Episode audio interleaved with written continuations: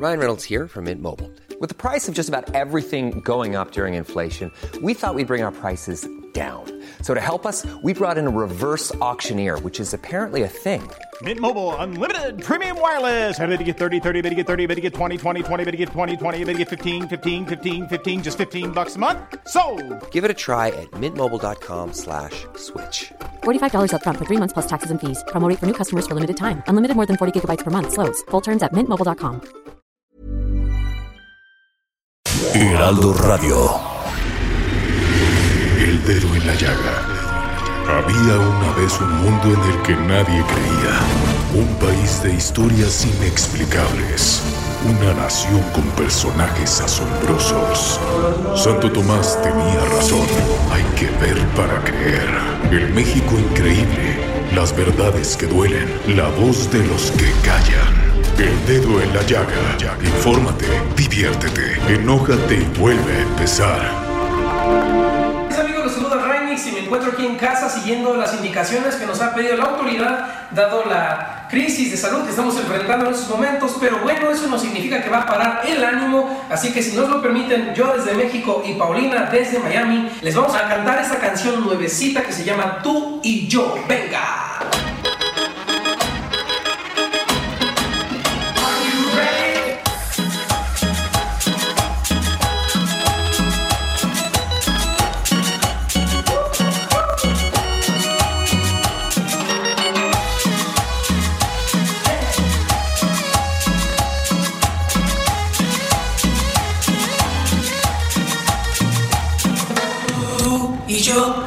Como un día soñamos.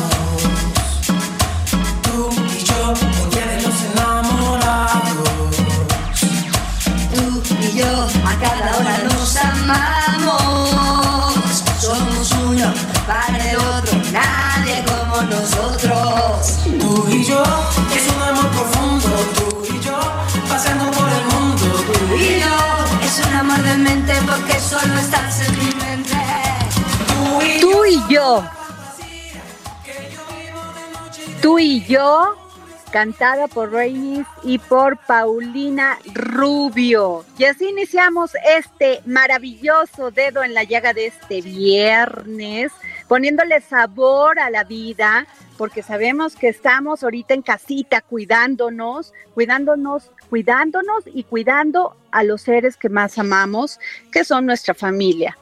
Y además, también al no salir a la calle, amamos a los demás. Es una muestra de amor también.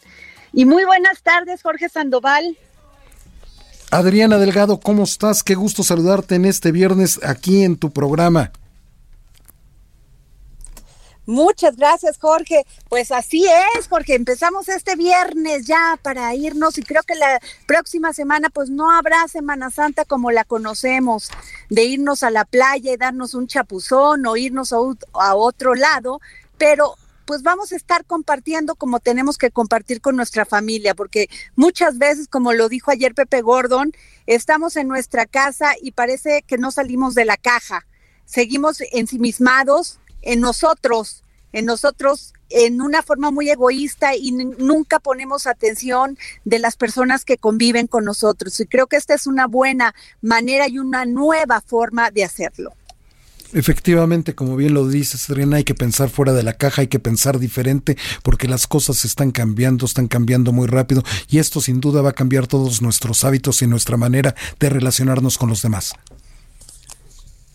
Así es, Jorge. Por favor, dinos por dónde nos escuchan, Jorge, por dónde este, nos pueden mandar un WhatsApp, a cuáles son nuestros Twitters y también dónde pueden visitar, eh, cómo pueden visitar la página del Heraldo y todo lo relativo al coronavirus, porque como tú sabes hay mucha fake news por ahí afuera, ¿eh? Sí, lo mejor es estar informados, bien informados, con medios responsables que se hacen cargo de la información y no hacer caso muchas veces a las redes sociales donde nadie se hace cargo de la información y nadie la firma. Y saludamos a todos nuestros amigos del Estado de México, de Morelos, de Tlaxcala, de Querétaro, de Guerrero, de Puebla, de Hidalgo, de Guadalajara, de Nuevo Laredo, de Tampico, de Villahermosa, de Acapulco y de Monterrey especialmente. Y a todos nuestros paisanos que están allá en McAllen y en Bronzeville, a todos los que nos escuchan de habla hispana del otro lado de la frontera. Y pueden escucharnos en todo el mundo a través del heraldodemexico.com.mx. El Twitter, por si le quieren escribir de manera directa a Adriana Delgado, es arroba Adri Delgado Ruiz y si quieren comunicarse en tiempo real a través del WhatsApp con ella mismo, está en el 55 25 44 33 34. Y como bien lo decía Adriana Delgado, eh, en esta época pues hay que estar bien informados y por eso el Heraldo de México ha creado un micrositio especial que lo puede encontrar en el heraldodemexico.com mx Ahí van a encontrar toda la información que se genera al momento de esta emergencia sanitaria COVID-19. Y mucha información, mi querida Adriana, ya se encuentra la secretaria de la Función Pública en la línea. Así es, Jorge. Nomás quiero dar paso que para cumplir con el objetivo de tener una economía para el bienestar, anoche el diario oficial de la Federación se ordenó la eliminación de fideicomisos públicos sin estructura orgánica, mandatos o análogos de carácter federal en los que funjan comunidades responsables o mandatos. En su afán de tener un gobierno que crezca con austeridad y sin corrupción, la mayoría de los secretarios de Estado tendrán que someterse a una disciplina fiscal donde los fideicomisos desaparezcan y con ellos se cierre una página de opacidad e incluso corrupción. Y es por eso que tenemos en la línea a la doctora Irma Heréndira Sandoval, secretaria de la Función Pública. Muy buenas tardes, secretaria. Muy buenas tardes, Adrianita. Gusto saludarte a ti, al joven Sandoval, al señor Sandoval. También es joven, secretaria. ya es adulto mayor, pero bueno. secretaria. No, recuérdeme, recuérdeme su nombre, Jorge, ¿verdad? A sus órdenes, Sandoval. Jorge, Jorge y este, Adrianita, saludos.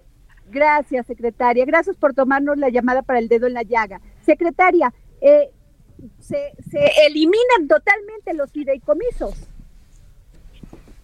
No, no, de ninguna manera. Como bien lo, leíste, Adriana, esta es una determinación del presidente de la República, un decreto oficial por el cual se extinguen eh, todos aquellos que no tienen estructura, todos aquellos que no tienen legalidad todos aquellos fondos, contratos análogos que habían sido utilizados en el pasado para desviar recursos, para decírtelo simple, de, forma llana y simple. Eh, así como hoy todos los mexicanos estamos cuidándonos, como bien lo dices tú, estamos cuidando a los que más queremos, estamos cuidando a la sociedad con, con estas políticas eh, sanitarias, eh, el presidente de la República está obligado y está comprometido y está cumpliendo con cuidar los recursos eh, de todos los mexicanos que están encapsulados en estas estructuras eh, de defraudación en el pasado que fueron los fideicomisos. Es decir, el dinero que estaba ahí metido en bolsas chicas, grandes y medianas nunca había sido fiscalizado. Y hoy al extinguir, al extinguir estas figuras jurídicas, al extinguir las rémoras de lo que fue el FOAPROA, de lo que fueron los fondos Transforma México, de la Lotería Nacional, los fondos del rescate de autopistas y miles de otros fideicomisos, eh, eh, cientos de fideicomisos, es que el presidente y este nuevo gobierno está comprometido con cuidar los recursos públicos y someterlos de regreso a el presupuesto, que el presupuesto, como sabes, eh, pues está muy bien supervisado tanto por el control interno eh, dependiente de esta Secretaría de la Función Pública, como por las políticas, evidentemente, de evaluación y control de la Secretaría de Hacienda y, sobre todo, por el control externo a cargo de, del Poder Legislativo, la Auditoría Superior de la Federación, pero sobre todo por la sociedad. La sociedad ya está cansada de estos fideicomisos defraudadores y corruptos que fueron utilizados en el pasado, Adriana. Entonces, eh, pues yo creo que es un gran paso histórico con el cual eh, el licenciado López Obrador está cumpliendo con la ley por primera vez al respecto de estas eh, cuestiones de los fideicomisos. O sea, los fideicomisos no tenían legalidad, los que está extinguiendo, y él por primera vez en la historia está poniendo pues un hasta aquí al abuso de, del dinero público metido en los fideicomisos. Claro, secretaria, eh, y uno de esos temas, gran tema, es el, el del Fondo Bancario de Protección al Ahorro, el FOBAPROA. y que con el argumento de secreto bancario, pues nunca se supo finalmente cómo estaba constituido ni nada. Sí, efectivamente, eh, un fideicomiso, ¿qué, ¿qué es, Adriana? ¿Qué es, Jorge? Un fideicomiso básicamente es un contrato, una figura jurídica que está normada por el derecho mercantil, el derecho que, que rige a los contratos. Y una máxima del derecho mercantil, del derecho privado, eh, Adriana, es que todo lo que no esté eh, expresamente prohibido se permite. Y esto, este, este, principio es totalmente diferente del principio que nos rige al derecho público, que es que solo se nos permite actuar en la medida de que esté reglamentado y normado. Entonces, eh, el dinero público que debería ser eh, ejercido y utilizado en función del derecho público, es decir, con muchas reglas, con mucha fiscalización y supervisión, se sacaba para eh, ser ejercido a través de eh, esta flexibilidad que da el derecho mercantil.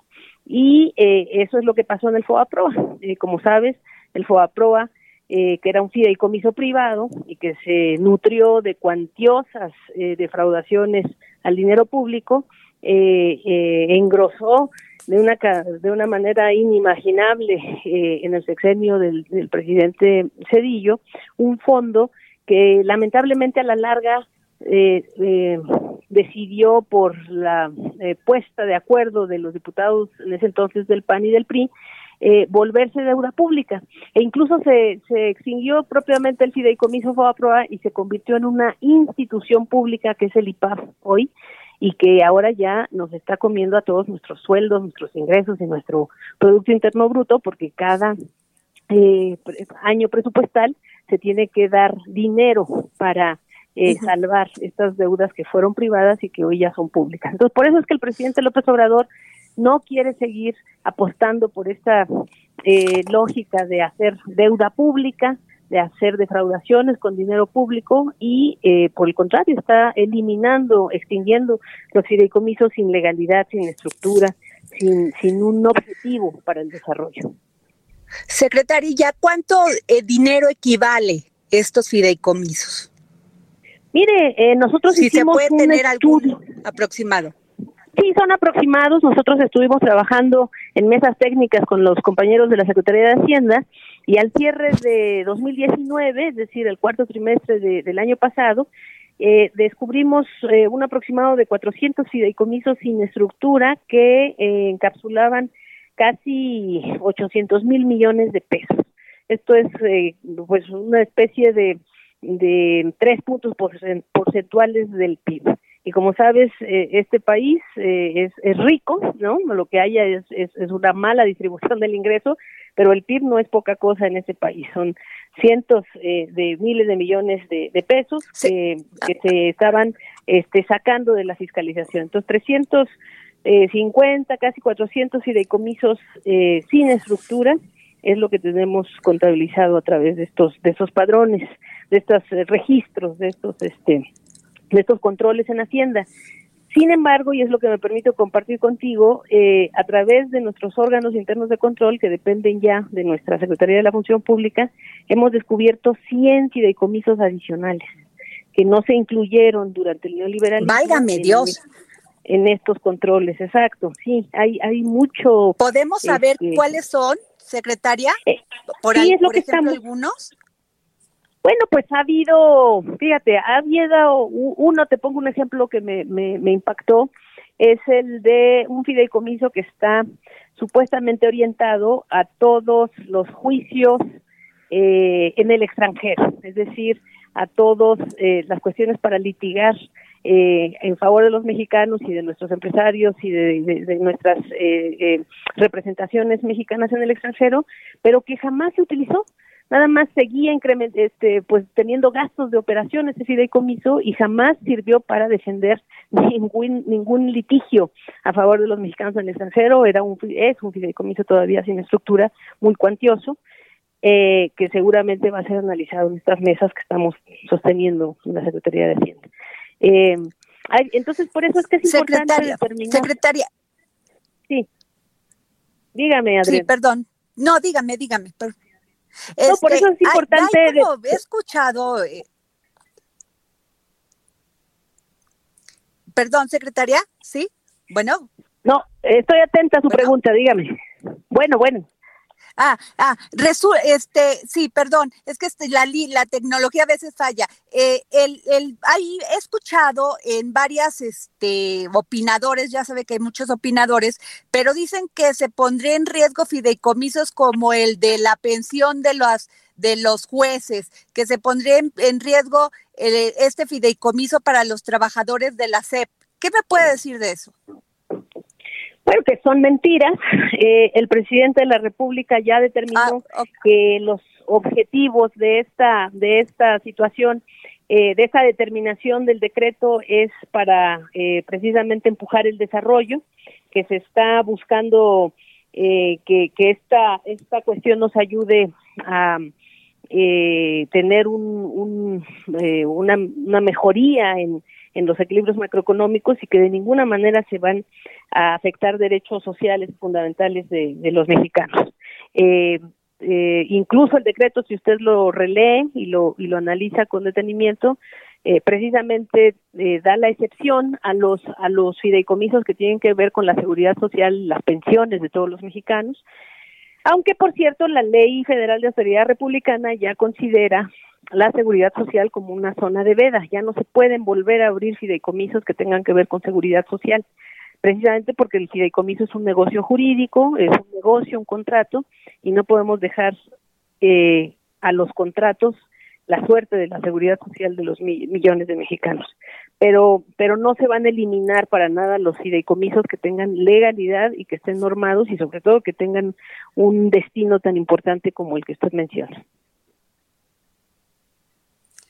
Secretaria, ¿y hasta qué día se tiene como fecha límite para, para pues, ya acabar con todos? Los, bueno, con los que no tengan estructura. Sí, nos ha dado la orden el, presidente con este decreto a la Secretaría de Hacienda y a la Función Pública de eh, extinguir todos eh, a más tardar el 15 de abril, es decir, en unos pocos días más eh, tenemos que dar cuentas al respecto de, la extinción de estos fideicomisos sin estructura. Eh, ahí pues tendremos que tener una muy estrecha relación con los administradores y sobre todo con los eh, titulares de las dependencias de la Administración Pública Federal que tienen fideicomisos, que son la gran mayoría de nuestras dependencias, porque los fideicomisos se, se propagaron como hongos durante eh, los pasados eh, gobiernos, durante el pasado régimen, eh, y por ello es que tenemos que trabajar a marchas forzadas, este, teniendo mucho cuidado, porque efectivamente no se van a eliminar todos los fideicomisos, sino precisamente los no justificados en ley, ¿verdad? Y tenemos hasta el 15 de abril para no extinguirlos, no eliminarlos, sino para, bueno, sí, extinguirlos y eliminarlos, pero para devolver los recursos públicos federales. Por eso le, decía que me parece muy acertada su su comparación con el cuidado que estamos teniendo de nuestra salud, de nuestra de nuestras familias y ahora estamos caminando al cuidado de nuestros recursos públicos encabezados por el presidente de la República. Y secretaria, este también bueno, se, ha escuchado que mucho de este dinero va a ser para pues esta contingencia que, que está pues está en México por el tema del coronavirus. No, eh, la verdad es que esto, como le decía, es una promesa de campaña del presidente de la República. Él desde eh, muy eh, temprana hora, cuando eh, como, como, líder social, como líder político, como candidato a la República, se comprometió a, cancelar los fideicomisos que habían sido utilizados para desviar recursos, se, se comprometió también ya como presidente de la República en sus en sus lineamientos, en sus 50 lineamientos iniciales, a, a, también eliminar los mecanismos utilizados para ocultar fondos públicos. Y después desde abril del año pasado, es decir, desde hace un año eh, literalmente, se aprobó la Ley Federal de Austeridad Republicana, que en el artículo 17, 18 y 19 establece todas estas cuestiones de, de los fideicomisos. Ahí también eh, yo estoy muy orgullosa, tengo que decirlo también y reconocerlo, de que se me encargó de, directamente, precisamente por, eh, pues, la experiencia que desde la academia habíamos tenido con el estudio de la opacidad financiera y, de, y de fideicomisos, se me encargó este, conducir estos trabajos de la Ley Federal de Austeridad Republicana y entonces tenemos claro que hay que cumplir con la ley. Entonces es, es tan simple como eso, que hoy sí se cumple con la ley.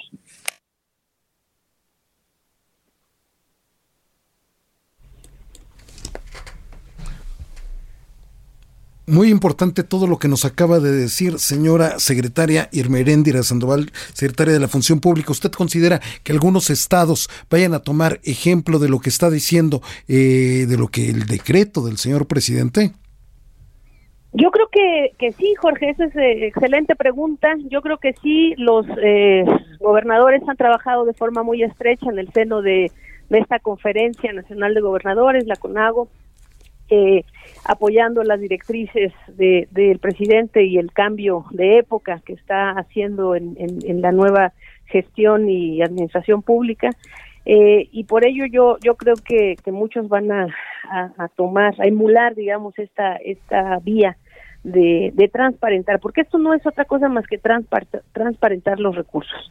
Eh, no se trata de, de eh, un asunto confiscatorio, sino todo lo contrario, es de devolución a, la a, las arcas públicas, de devolución a la transparencia, de devolución al control, y por ello yo estoy convencida que muchas entidades federativas seguirán este, este ejemplo. Espero que también los órganos autónomos que tienen sus propios cajas chicas y guardaditos y fideicomisos ah, hagan lo conducente, hagan lo mismo, este, emulen este histórico paso y sobre todo me parece que es muy importante el poder judicial, otros poderes como el poder judicial que también tienen cuantiosos recursos en, en estas figuras más bien mercantiles, ¿verdad? Efectivamente, Adriana Delgado. Pues muchísimas Muchísimas gracias, secretaria. La verdad, una gran noticia porque efectivamente estamos pasando por una pandemia del coronavirus, pero todavía no se acaba la epidemia de la corrupción. Estamos, se está trabajando muy duro, pero, pero ojalá la puedan erradicar. Sí, vamos bien también en esa, en esa eh, lucha. Eh, Adriana, tú muy generosamente te has eh, dado cuenta con los eh, trabajos que te hemos hecho llegar desde la función pública que estamos dando resultados para transparentar desde el primer día. Entonces yo creo que vamos a, a lograr. hay una gran voluntad de parte del presidente y evidentemente de parte del control interno en, en esta Secretaría de la Función Pública. Y además usted tiene un gran trabajo como académica sobre los fideicomisos, secretaria que lo realizó en el 2007. Vamos a poner la liga para que aquellos que, que deseen leer todo el trabajo que usted ha documentado sobre esto, va a ser muy importante que también estén enterados. Sí, muchas gracias. Efectivamente, yo tuve la, la honra de que se me publicara un libro en la Auditoría Superior de la Federación sobre este tema de la opacidad de los fideicomisos eh, y eh, pues estamos ahora con, con el gran logro de que muchas de las propuestas que establecimos en esta en esta obra eh, se están se están volviendo realidad con la voluntad política del presidente de la República. Pues muchas gracias, secretaria. Este, gracias por habernos tomado la llamada Inmaréndira Sandoval, secretaria de la Función Pública. Muchas gracias. Gracias, Adriana. Gracias, Jorge. Y saludos a todo el auditorio. Hasta luego y cuídese. Efectivamente. ¿Qué, Jorge. Qué importante todo lo que acaba de decirnos la secretaria Hermerendira Sandoval. No, pues muy importante, Jorge, porque es un gran paso. O sea, te pongo el ejemplo del fideicomiso del, del Fobaproama. O sea, es y eso yo creo que ella ha hecho un gran trabajo, espléndido trabajo y la verdad, pues ojalá esto que, que, acaba de decretar el presidente de la República sirva para que los mexicanos estemos mejores, pasemos esta, esta, esta situación que pues mm, se antoja complicada el tema de la, de la, de la crisis económica en este país, pero pero yo creo que sí en una en una parte tengo toda toda la confianza que acá combatiendo la corrupción Jorge pues se puede avanzar también, ¿eh? Pues sí, como bien dices, mi querida Adriana Delgado. Y tenemos que hacer una pausa.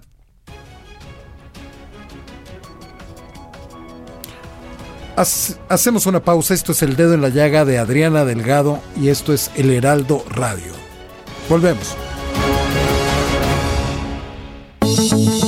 Adriana Delgado en su cuenta de Twitter, arroba Adri Delgado Ruiz. Además, te invitamos a enviar tus opiniones y comentarios en texto o por mensaje de audio a través del WhatsApp al 55 25 44 33 34. Y si quieres escuchar El Dedo en la Llaga del Heraldo Radio en cualquier momento y donde quiera que te encuentres, descarga el podcast disponible en Spotify y iTunes.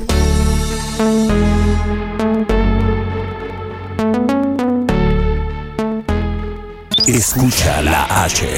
Heraldo Radio. Heraldo Radio.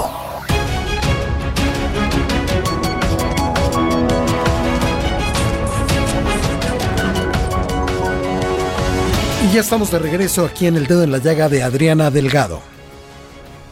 Muy buenas, pues ya regresamos aquí. Muy buenas tardes, Jorge. Otra vez te saludo para que veas cómo ando. Pues sí, para los amigos que se están incorporando en esta segunda media hora.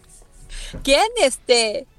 Jorge, casi no te escuché. Sí, ya tenemos en la línea querida Adriana, tenemos al doctor Salvador Guerrero Chiprés, consejero presidente del Consejo Ciudadano. Sí, ya lo iba, ya lo, ya lo estaba presentando, don este doctor. Usted disculpará, don Salvador, porque este con este tema de la tecnología a veces nos falla, pero pues bueno, nos andamos cuidando en casita y sabemos lo importante que es el tema de dar apoyo psicológico en estos tiempos del coronavirus, porque vamos a estar todavía 10 días más en nuestra casa compartiendo con nuestros familiares, con nuestros hijos, con nuestros papás, con nuestros esposos, esposas.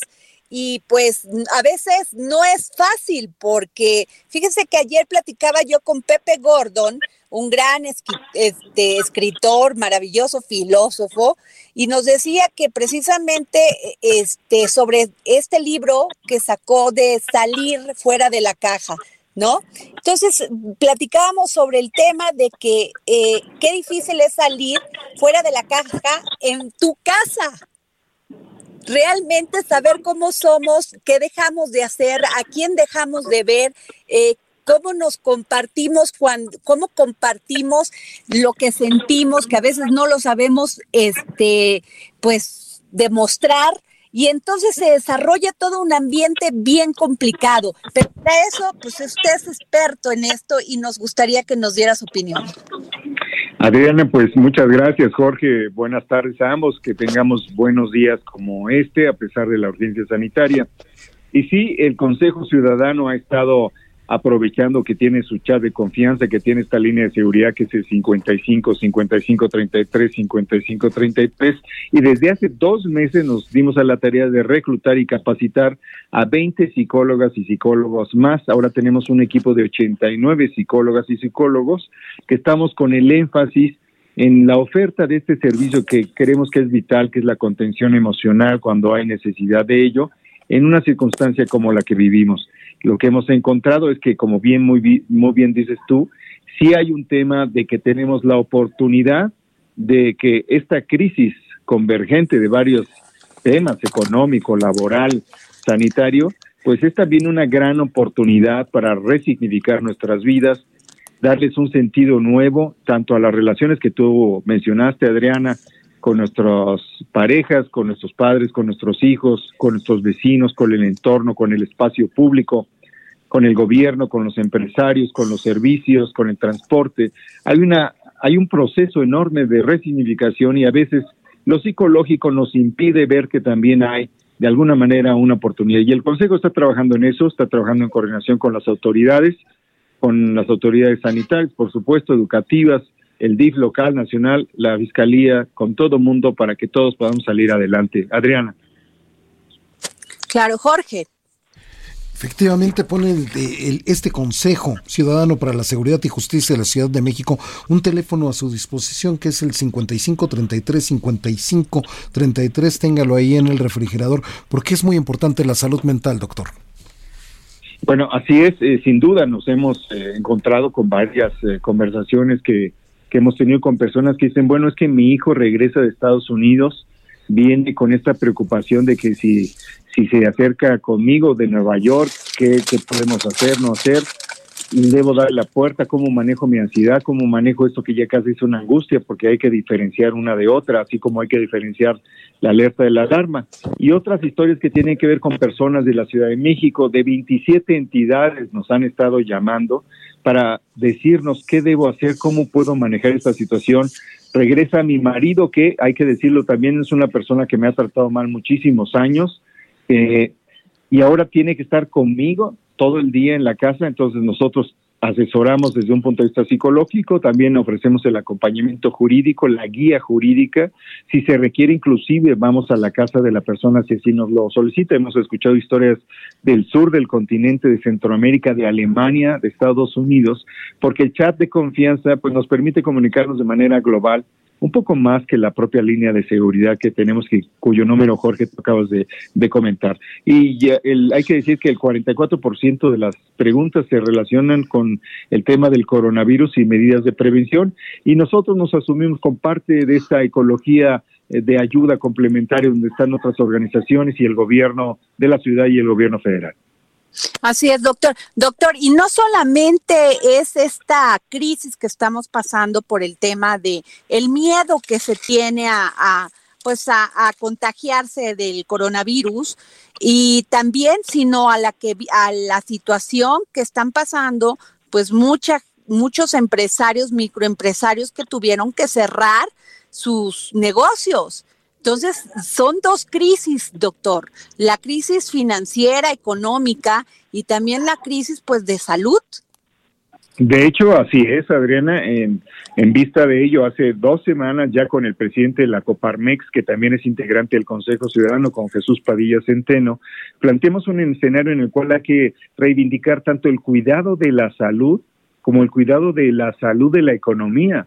Tenemos que mantener de manera planeada, de manera individual, a veces el abasto para cumplir con esta máxima de quedarse en casa y ayudar a salvar vidas que impulsa la jefa de gobierno, la doctora Claudia Sheinbaum en la Ciudad de México y a nivel nacional, pues el gobierno de la República, y que es vital, como lo demuestra la experiencia internacional. Así que hay que cuidar ambas cosas, sí, la parte de la salud y la parte laboral, y si me permites, Adriana, muy rápido, pues recordar que el estrés es indispensable porque nos permite adaptarnos a situaciones de alerta como esta, pero también después de cierto punto se convierte en dañino y frente a eso, pues hay que recordar que ese daño puede inclusive pasar de la esfera de lo psicológico y emocional a la parte fisiológica y debilitar nuestras capacidades y nuestras resistencias personales al debilitar nuestro sistema inmunológico y entonces sí convertirse en precisamente una vulnerabilidad adicional que permite inclusive la entrada de un virus.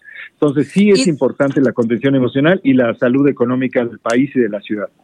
Claro, doctor. Y otra cosa, doctor, pues han, este, hay muchas denuncias, bueno, se están haciendo, pero, pero esta parte que es muy importante que nos diga una mujer que está en peligro, que el marido, pues ahí lo tiene en su casa, que efectivamente no tiene una buena relación y que además es este usa violencia, eh, no solamente física, sino verbal, pueden llamarle de inmediato o un jovencito o, una, o un, este, un niño, le pueden hablar a este teléfono. Así es, además el chat y ustedes, y ustedes le dan esa asesoría psicológica para pues para poder sobrellevar esa situación y en un momento dado pues hasta eh, dejar el lugar. Así es, efectivamente. De hecho, estábamos en un diálogo ya muy, muy, muy preciso, muy detallado a cuando irrumpió en la escena pública hace pues ya dos semanas y media el tema de la pandemia, ya acercándonos a la urgencia sanitaria, a esta emergencia. Y sí, nosotros ofrecemos no solo esa contención, sino que también ofrecemos eh, apoyo jurídico, que quiere decir por teléfono asesorar o por el chat de confianza, que es muy importante, porque puede una persona estar, una mujer estar sujeta a algún tipo de violencia y nosotros la podemos atender. Y estamos en coordinación directa con la Fiscalía de Justicia de la Ciudad de México, con la Fiscalía de Delitos contra la Mujer y Delitos Sexuales, así como con la Secretaría de Seguridad Ciudadana. Entonces, hacemos contacto con esa persona y la contactamos si ella nos autoriza con la autoridad y podemos colaborar para que se se sancione a la persona que es irresponsable. Ahora estamos construyendo esta cadena de servicio. De un lado está la llamada, luego está el, el, tema policial, está el tema de la Procuración de Justicia, está el tema judicial y está en algún momento pues el tema de los refugios en el caso del 2 3% de los de estas situaciones de las que hablamos cuando hay un riesgo crítico y ya la persona no puede permanecer más en su hogar. Entonces estamos tratando qué de importante eso que dice, doctor, porque no nos no solamente es el apoyo psicológico, sino tampoco también el apoyo pues legal. Jurídico. Y fíjate que sí, Adriana, además abrimos una sede en Iztapalapa el 5 de enero y nos ha permitido uh, identificar que cuando uno tiene una oferta, digamos, territorial desde los ciudadanos, pero en coordinación con las autoridades, pues ahí van las mujeres y tenemos dos casos en particular dos señoras, una de 51 años y otra de 62, que perdieron la vista por la cantidad de golpizas que recibían del marido a lo largo de 30 años. Entonces, sí es importante que los medios de comunicación, qué bueno que ustedes, Adriana, y te felicito por este nuevo espacio eh, que, que del cual tú eres responsable, porque nos va a permitir aumentar las capacidades que todos tenemos las, y darle salida a las preocupaciones para atender a estas personas que necesitan esa colaboración para disminuir su vulnerabilidad psicoemocional y también la jurídica. Entonces, en esas dos áreas y también en la coordinación con la autoridad, el Consejo Ciudadano está presente para ayudar. Pues muchísimas gracias, muchísimas gracias por habernos tomado la llamada, doctor Salvador Guerrero Ciprés, consejero presidente del Consejo Ciudadano para la Seguridad y Justicia de la Ciudad de México. Y Jorge, te pediría que volvieras a repetir dónde pueden llamar para, para, pues, para tener este apoyo del Consejo Ciudadano. Gracias, doctor. Eh, felicidades por dedo en la llaga y ojalá que tengan mucho, mucho éxito. Gracias, Jorge. Muy amable. El teléfono de la línea de Jorge. seguridad y el chat de confianza que tiene el Consejo Ciudadano es el 55 55 33 55 33. Vuélvelo a repetir, Georgie, porque es bien importante, mi Jorge. ¿Cómo no? Para que lo tengan ahí en el refrigerador por cualquier situación, es importante tenerlo. 55 55 33 55 33. Pues sí, Jorge, qué barbaridad, ¿eh? Mira que tienen un gran, un gran, pues, eh, poder llamar si están sufriendo no solamente violencia intrafamiliar, no solamente las mujeres, los hombres también, las, este, los niños, los jóvenes. Es muy importante tener apoyo.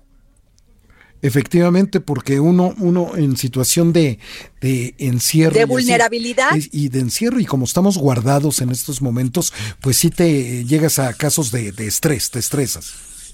No, y además, pues bueno, pero bueno, que vamos con otras cosas, mi querido Jorge. Un giro a la información. Ya está en la línea nuestro amigo José Luis Camacho. Maestro Camacho, ¿por qué ayer no me habló? Sí, bueno, José Luis. José Luis Camacho. Colgó. Está enojado. No, ahí está. Bueno. Maestro Camacho, ¿por qué me anda dejando hablando sola, eh? Porque no se había conectado perfectamente la comunicación. Adrianita, buenas tardes. ¿Cómo estás, José Luis? Te extrañamos ayer y te pedimos una disculpa porque se nos fue el tiempo, pero vamos a lo que, vamos todo, a hacerte caso en todo lo que nos digas. Bueno, pues yo lo único que quiero que me hagan caso, al igual que eh, todos los mexicanos, es a seguir las eh, precauciones que nos recomiendan las autoridades para evitar que se propague el COVID. Ese es eh, el único, uh, digamos, este favor que yo les pido, que en lo que sí no me regateen eh, la recomendación y me hagan caso. Pero Adriana, mm, a propósito de el COVID, se ha estado comentando que eh, después de la reunión que se tuvo eh, encabezada por la secretaria de Gobernación, Olga Sánchez Cordero, en donde estuvo además el doctor, el secretario de salud, que fue quien presentó la reunión, eh, el secretario de Marina, Luis Crescencio Sandoval, eh, digo, de la defensa, el de Marina, el doctor López Gatel, pero quien llevó definitivamente la conducción de esa conferencia fue el canciller Marcelo Ebrard. De inmediatamente muchos eh, soltaron las especulaciones, como ahora están soltando la especulación de que va a renunciar el secretario de Hacienda Arturo Herrera, lo cual yo veo muy improbable que ocurra para el domingo, como lo pronostican muchos catastrofistas, pues decían que esa era la presentación de Marcelo Ebrard eh, como próximo secretario de gobierno.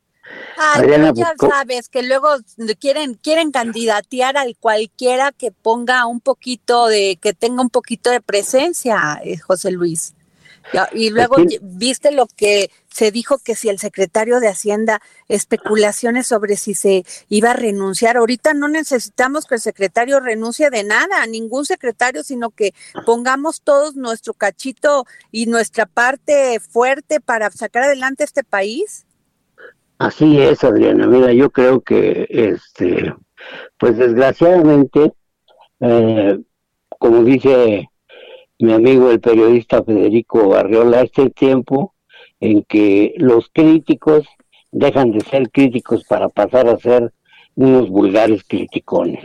Ni Marcelo es el vicepresidente de México, ni Marcelo va a ser el próximo secretario de gobernación, pero hay un dato que pocos recuerdan y que yo me imagino, eso fue lo que decidió al presidente López Obrador a encargarle que Marcelo empezara a coordinar acciones en contra del COVID-19. ¿Cuál es ese antecedente? ¿Recuerdas, Adriana, que en el año 2009, cuando la influenza H1N1 empezó a pegar ya muy fuerte, sobre todo en la Ciudad de México, Marcelo era el jefe de gobierno. El presidente de la República era Felipe Calderón, su secretario de salud era el doctor Córdoba Villalobos, quien tenía desaprovechado allí al doctor López Gatel y lo tenía pues simple y sencillamente como un asesor epidemiológico. Pues bien, eh, estaban en ese tiempo los calderonistas muy entusiasmados en ver cómo aprovechaban de manera personal, desde luego, lo que fue eh, el seguro popular iniciado en tiempos de Vicente Fox y que trataron de aprovechar en su beneficio los hijos de Marta Sagún y querían hacer un pingüe negocio con la venta de medicamentos, la construcción de hospitales, todo el gasto que representaba el seguro popular. Y distraídos en eso, estaban dejando que la influenza creciera. Y fue cuando entró Marcelo, dio un manotazo, ¿verdad? Y casi, casi allí en el Consejo de, de Salud al que convocó Felipe Calderón, les dijo que, de acuerdo a las atribuciones constitucionales que él tenía, acuérdate que su jefe, eh, mm, mm, su secretario de salud era el doctor Armando Agüed, este, que repitió con, con Miguel Ángel Mancera por ser pues un personaje muy competente en materia de salud pública, ellos inmediatamente iniciaron el cierre de restaurantes, de cines, de todos los lugares públicos que pudieran ser eh, transmisor, en donde se pudiera dar fácilmente la transmisión del virus HN, H1N1.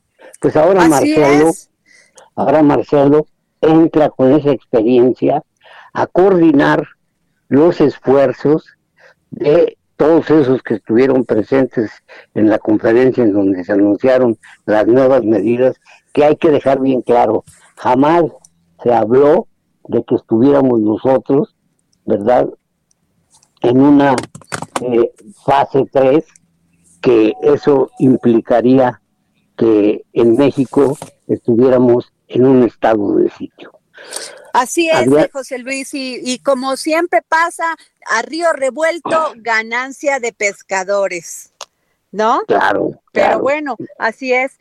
José Luis, pues, muchísimas. Dime, dime, ¿vas a decirme algo?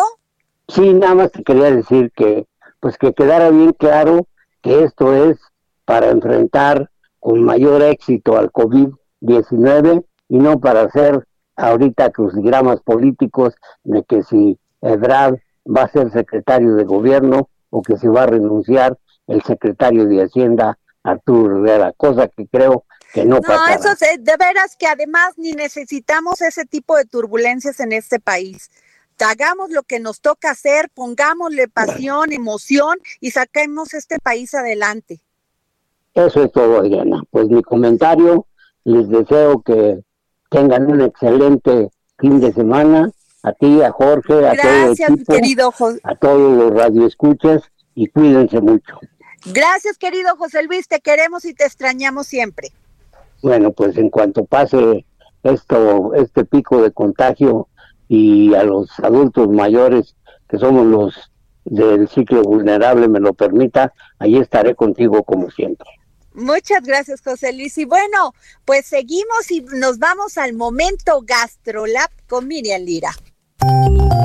Gastrolab con Miriam Lira. La comida en los tiempos del coronavirus.